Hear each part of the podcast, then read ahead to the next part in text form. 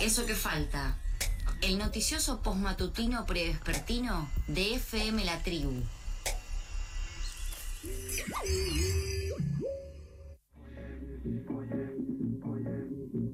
FM 88, FM 87. Recuperar a fuerza de organización. Recuperar haciendo la diferencia. Haciendo lo diferente.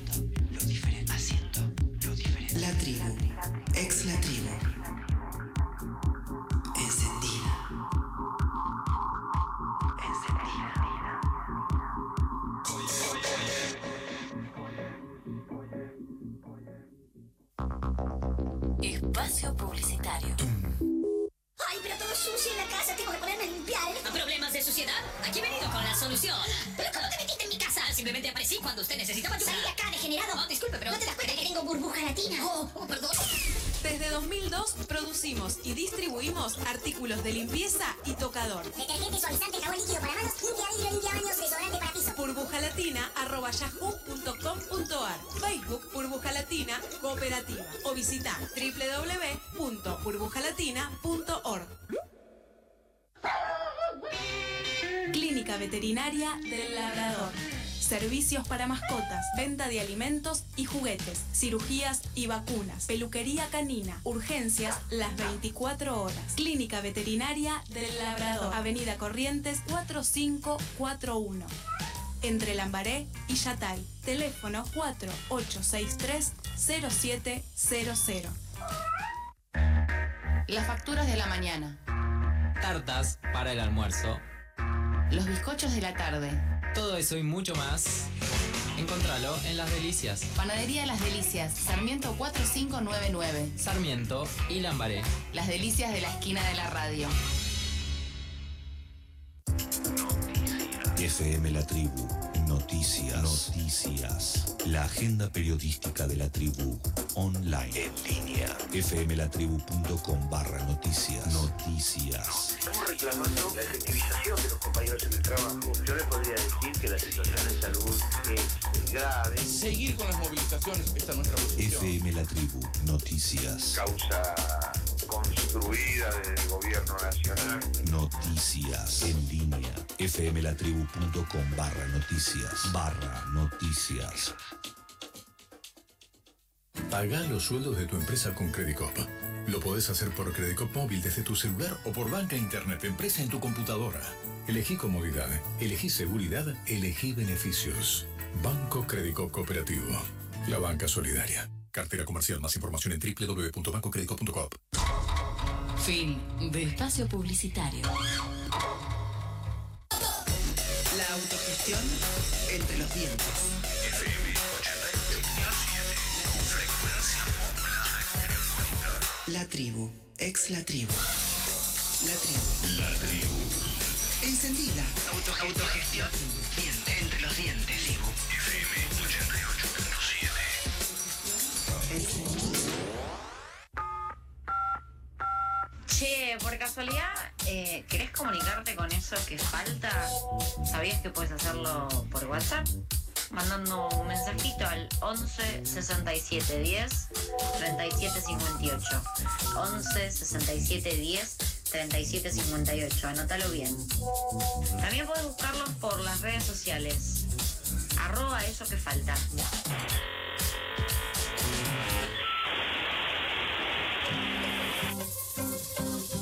33 minutos pasan de las 2 de la tarde, seguimos en vivo en eso que falta. Y desde que gobierna lo que se conocía como PRO en la ciudad de Buenos Aires, ahora Juntos por el Cambio, se pudo observar un esfuerzo por modificar la trama urbana de la ciudad de Buenos Aires con diferentes cambios en los códigos de urbanización, permitiendo la construcción de torres donde antes no podía haber, y también avanzando sobre espacios verdes y públicos de la ciudad, algo que no abunda en este suelo con el fin de desarrollar emprendimientos privados. ¿Cómo le dice el gobierno de la ciudad a estos avances? Puesta en valor.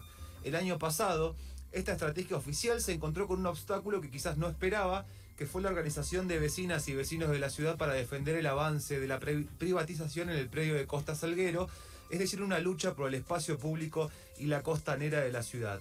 Después de haberse realizado una audiencia pública histórica con miles de participantes, el proyecto tiene un amplio rechazo en las filas de la oposición, pero también de la ciudadanía que se, que se expresó con este tema. Sin embargo, el arretismo ni lento ni perezoso hace pocos días presentó un proyecto en la legislatura porteña para seguir modificando la ciudad, su estructura y sus usos, quizás sin entender que el rechazo a Costa Salguero no fue un hecho aislado, sino un rechazo a una forma de y concebir el espacio donde vivimos. Para charlar sobre estos eh, temas estamos en comunicación con Javier Andrade, diputado porteño y vicepresidente del bloque por el Frente de Todos. Javier es el vicepresidente de la Comisión de Planeamiento Urbano Javier, te saludamos Alejandro y Bruno acá en FM La Tribu. ¿Qué tal Alejandro, Bruno? Un gusto poder conversar con ustedes. Igualmente, el gusto también es nuestro. Te queríamos arrancar eh, charlando un poco. El pasado 2 de junio el gobierno de Horacio Rodríguez Larreta presentó un proyecto que propone modificar la ley de catastro, introduciendo figuras tales como conjunto inmobiliario o propiedad horizontal especial. Te queríamos preguntar a grandes rasgos de qué se trata esta presentación y qué objetivos busca. Bueno, mira, bien lo decís y, la verdad que tu introducción allana el camino, ¿no? Porque siempre que hablamos de estas cosas particularmente, hay de fondo una, estructura, ¿no? De, línea de acción que viene llevando el pro adelante. Eh, es como vos decís, el 2 de junio presentaron un proyecto que plantea una actualización de la ley 3999, que es la ley de catastro, y ahí eh, incluyeron la figura de conjuntos inmobiliarios y propiedad horizontal especial, que son las que regulan eh, los barrios cerrados eh, y también, por ejemplo, cuestiones comerciales como pueden ser cementerios privados. Hmm. La, realidad es que tuvimos una sola reunión la semana pasada para poder conversar este tema y en el día de hoy tuvimos la segunda reunión donde ellos decidieron avanzar con esta propuesta. Y si bien podemos hacernos de un objetivo cumplido, que es que sacaron esas nominaciones que figuran en el Código Civil de Nación, tanto la de conjuntos inmobiliarios como la de propiedad horizontal especial, no las prohibieron. Y en el articulado propiamente dicho, dejan pautas claras de seguir avanzando con ese tema. Obviamente, ellos se anclan en que el Código Urbanístico eh, textualmente plantea que queda prohibida la Ciudad de Buenos Aires la aprobación y materialización de barrios con perímetros cerrados, pero no los definen.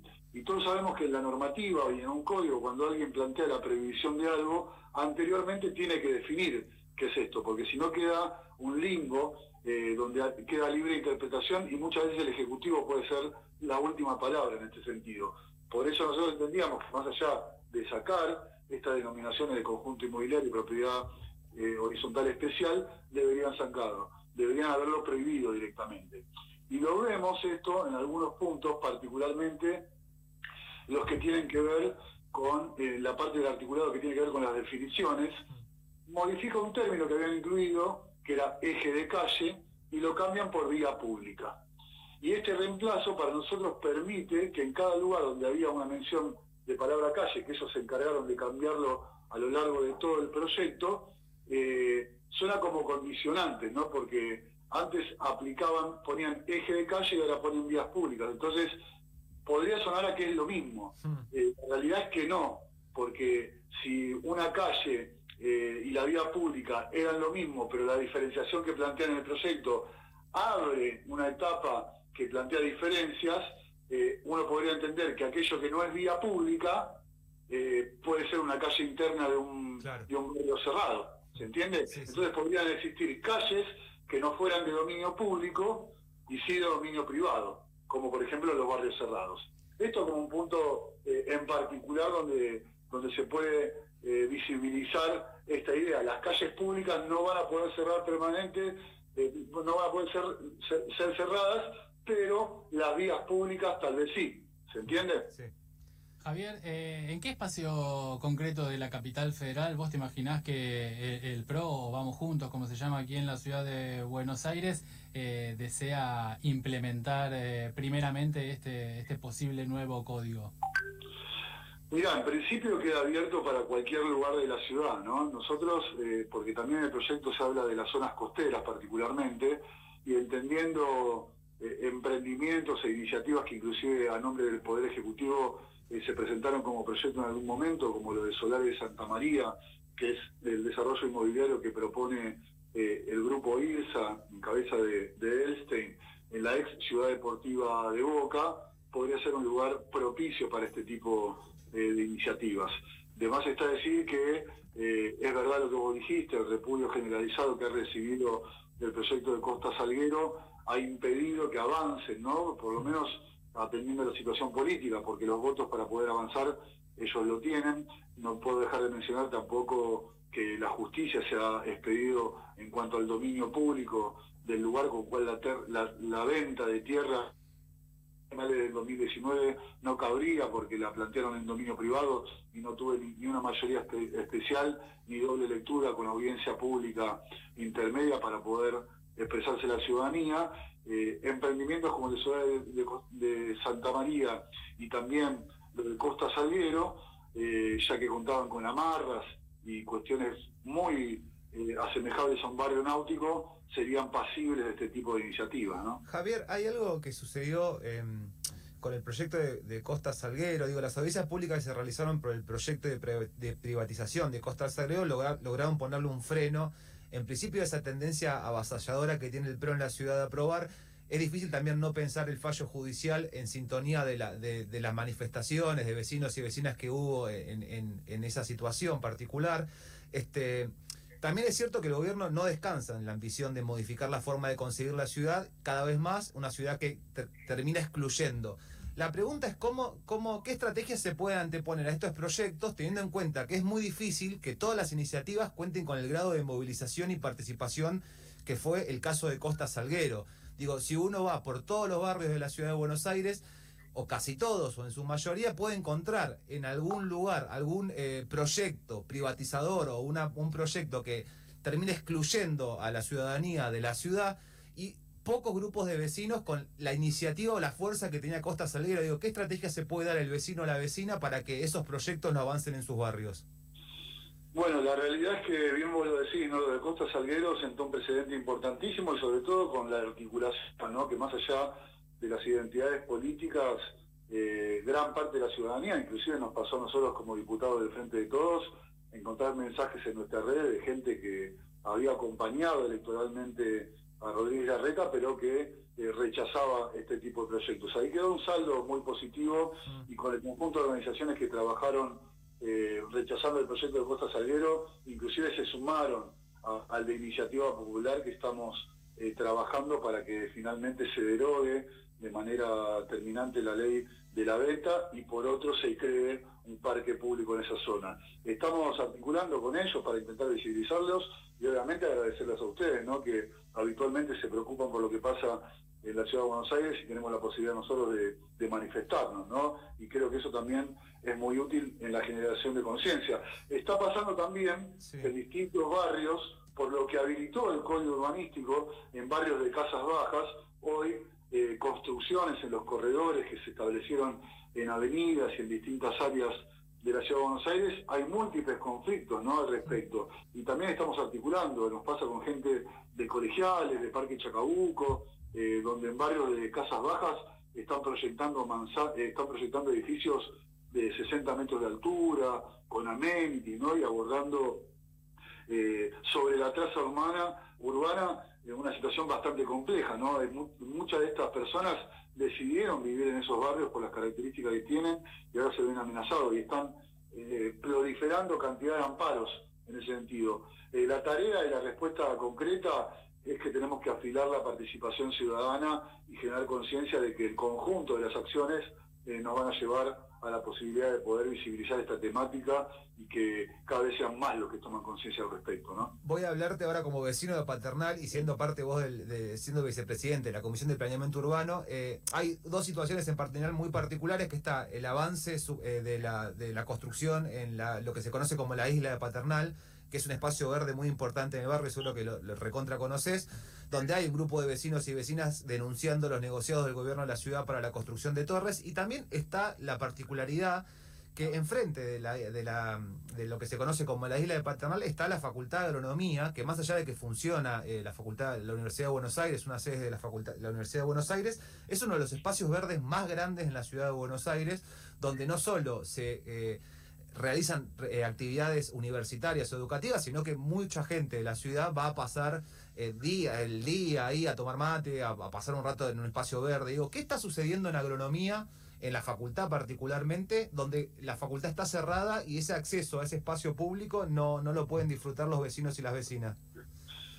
Bueno, mira, eh, trabajé muy cerca de, los vecinos que se agruparon en rechazo a la propuesta de darle mayor norma eh, para construir estos edificios eh, que se vendieron en la época del menemismo, ¿no? Pasaron a manos privadas en ese momento, con los vecinos de Paternal, la verdad, en una unidad de criterio constante, ¿no? Y realmente preocupa mucho esa situación. Yo, de hecho, que vivo en Flores, muchas veces me voy hasta ahí porque la verdad que es un lugar muy amplio y que habilita esta posibilidad de disfrutar del espacio verde de una manera eh, muy efectiva con la familia, ¿no?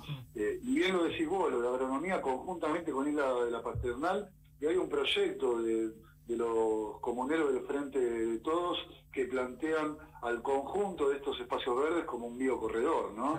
Eh, que tiene que ver también con el hábitat, ¿no? Y con las aves y con los insectos que, que han generado comunidades en todos estos en este espacio verde.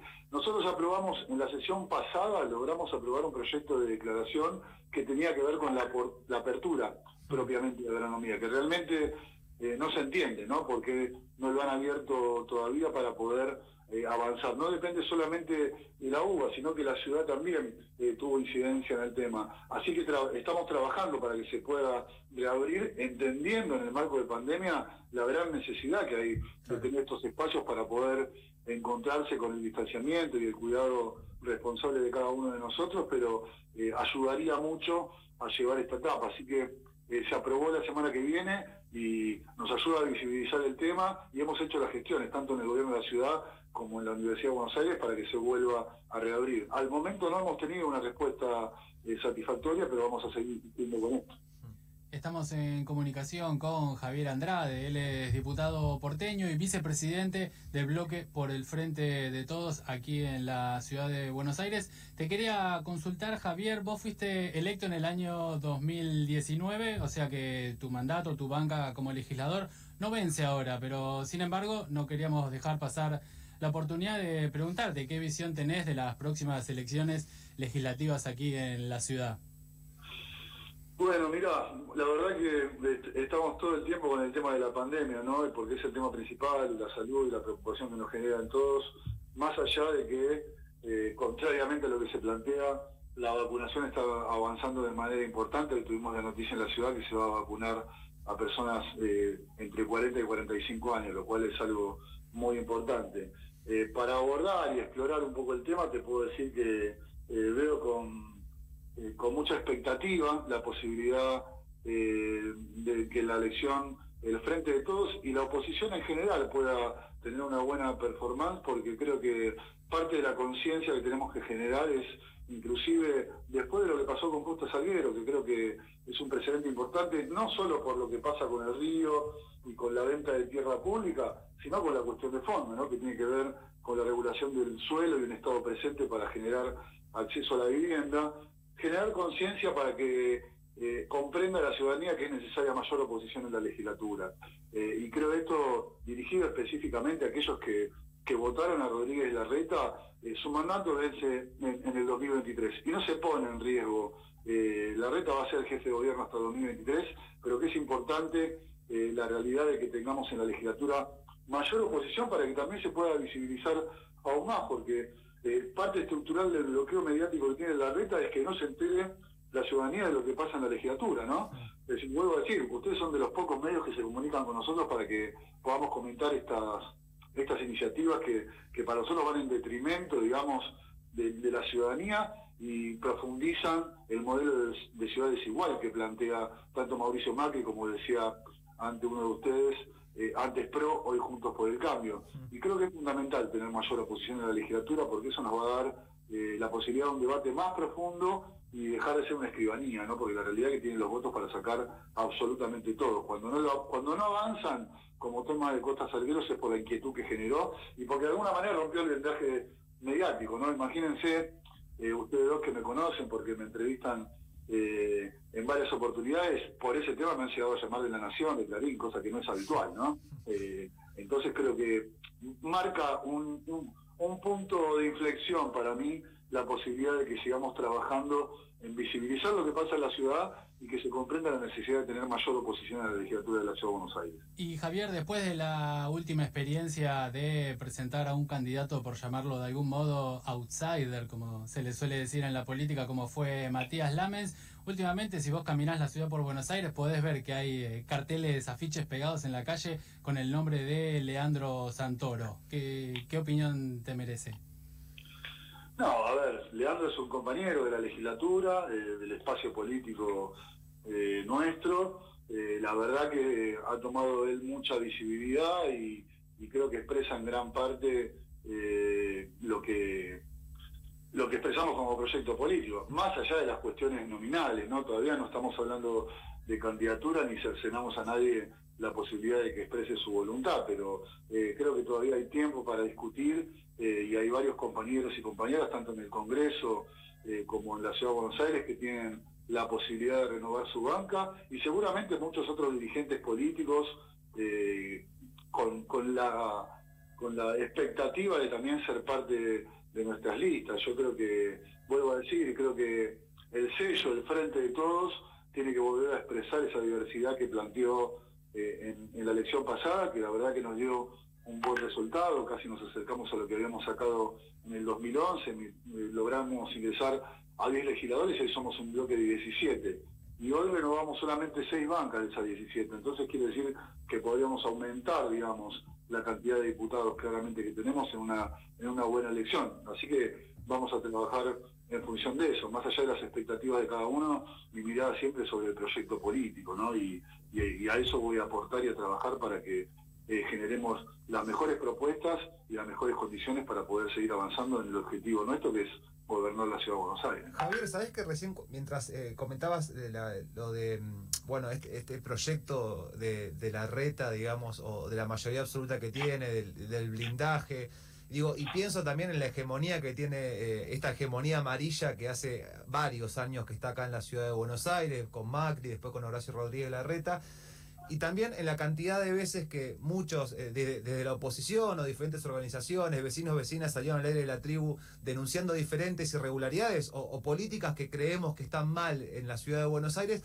A la vez, digo, pienso que cada elección, el triunfo eh, más ajustado o menos ajustado, por más, eh, por más diferencia de votos, sigue ganando el oficialismo en la ciudad de Buenos Aires. Y ahí yo pienso, digo, bueno, tiene que haber, o sea, hay una lectura que hacen de la ciudad de Buenos Aires que en, que en algún lugar funciona, porque efectivamente ganan. Digo, ¿vos qué, qué, cómo lees eso? Digo, ¿qué, crees que el, eh, que el PRO, que el oficialismo en la ciudad de Buenos Aires lee, rescata de la ciudad para ganar sistemáticamente todas las elecciones más allá de las diferencias porcentuales que puede generar?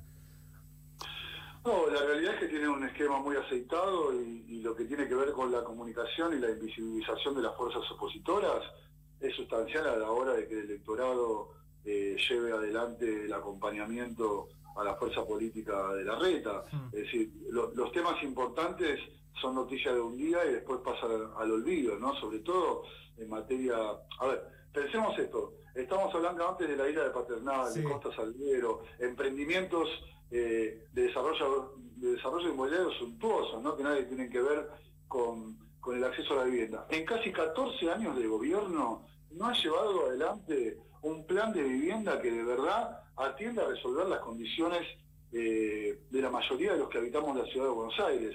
Eh, han volcado mucho al espacio público, eh, con empresas casi siempre las mismas, que después terminan siendo sus aportantes en el marco de la campaña, pero la realidad es que vivir en la ciudad de Buenos Aires es cada vez más caro y sigue siendo excluyente y expulsa al habitante promedio de la ciudad de Buenos Aires y genera eh, cada vez más presión impositiva cuando se preocupan tanto del neoliberalismo a nivel nacional en la ciudad de Buenos Aires es algo terrible, ¿no? Lo que ha aumentado el ABL, ingresos brutos, lo que ha aumentado eh, los peajes, el subte, eh, cómo impusieron el acarreo, que ahora la pandemia les ha inhabilitado la posibilidad de ser tan contundentes en esa materia, pero todo lo que hacen es expulsar al habitante común de la ciudad para que seguramente venga otro con mayor poder adquisitivo, ¿no? Eh, y obviamente también que sea una ciudad eh, para dormir, por eso abundan tanto los emprendimientos inmobiliarios que después eh, terminan estando vacíos a la espera de posiblemente eh, procesos como han pasado en Barcelona, en Berlín, y que el alquiler temporario sea eh, algo que, que, cunda fuertemente dentro de la ciudad de Buenos Aires.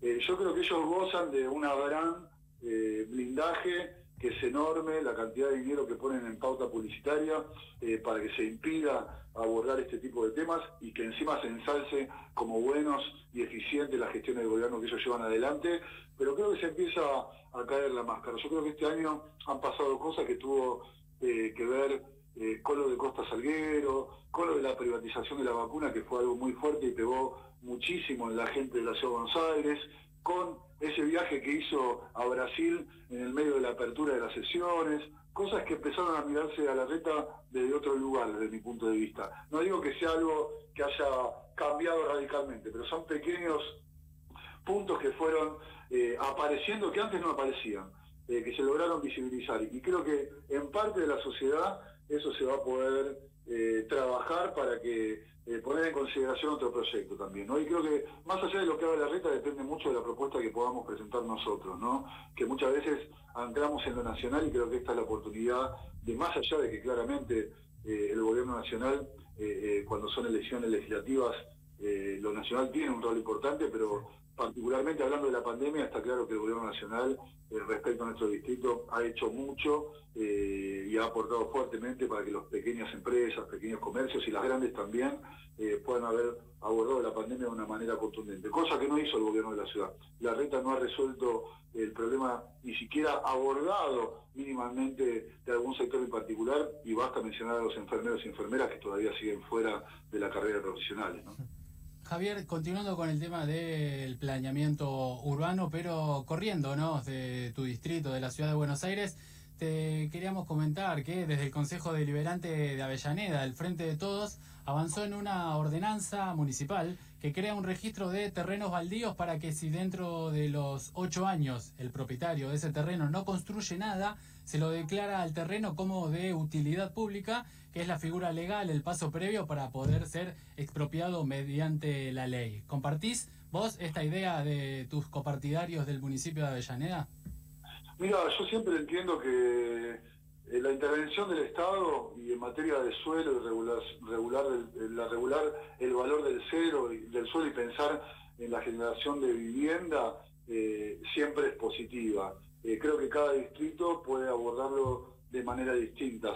Yo particularmente tengo un proyecto que tiene que ver con la creación de una inmobiliaria pública para que pueda regular el tema de alquileres y por otro lado un impuesto a la vivienda ociosa, ¿no? Vos sabés que la ciudad de Buenos Aires, y estos datos son de la ciudad, el IBC hizo un relevamiento hace un poco más de un año, donde hay cerca de 130.000 viviendas ociosas en la ciudad de Buenos Aires.